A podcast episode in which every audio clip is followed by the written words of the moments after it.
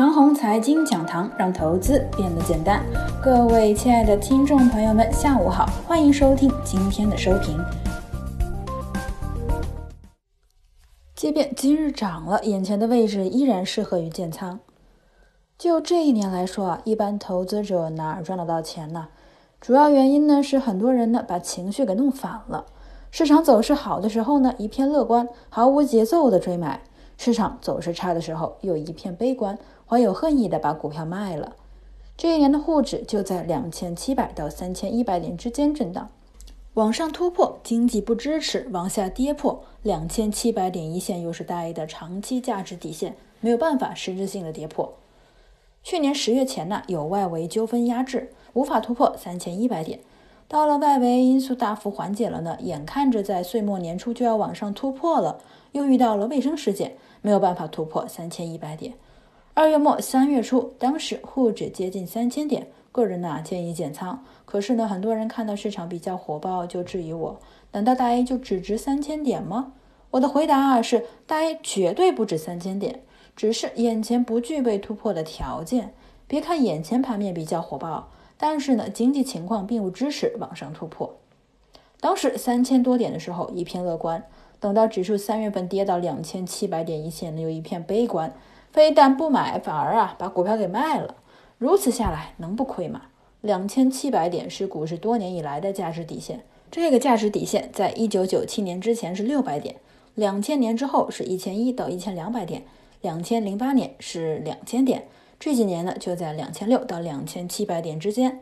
简单的事件冲击和金融冲击根本打破不了这个价值底线，除非啊是社会动荡。但是呢，社会动荡是根本不可能的。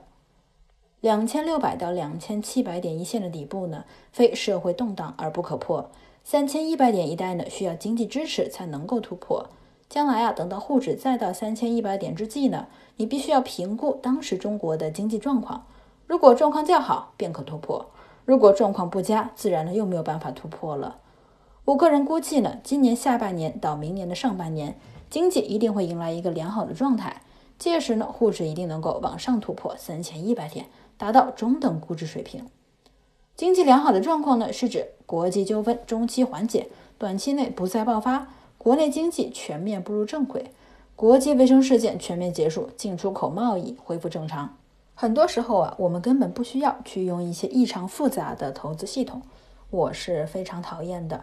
把当前市场的利好和利空都罗列一遍，然后啊，来满足人们乐观的或者悲观的情绪需求。就比方说。在二月末三月初三千点之际，你把当时市场盘面看涨的逻辑都罗列一遍，来满足你的乐观和贪婪。最近在两千七百点之际呢，又把当时市场悲观的信息罗列一遍，以满足你看空到两千点的狠意。如此下来，完全演变为资本市场情绪的奴隶。这如何在资本市场赚到钱呢？资本市场的短期情绪就是魔鬼，善变而多变。如果反复被这种情绪驱使，而不能从中跳出来，想在资本市场长期生存下去，几乎是不可能的。因为啊，到了最后，不仅仅是钱的问题，而是性格扭曲和精神崩溃的问题。看看眼前的市场，即便呢今天涨了，但是啊，眼前的价位其实是可以依然买入的。不追求超额收益的话呢，蓝筹此刻很便宜，比如证券板块。买入之后持有一段时间，合理利润总是会有的。消费股方面呢，抗疫概念股目前股价偏高，不适合买入了，比如快消品、农业、医疗物质等等。而大多数主流医药股呢，反而受到卫生事件的冲击，目前呢股价很低，可以布局。老牌大白马近几个月水分挤压的比较干净，也可以作为低风险偏好的选择对象。科技股方面呢，依然是超额收益所在，不过啊，大家要尽量选择细分区域的龙头。尽量避免垃圾科技股的业绩地雷。长虹财经讲堂让投资变得简单。各位亲爱的听众朋友们，下午好，欢迎收听今天的收评。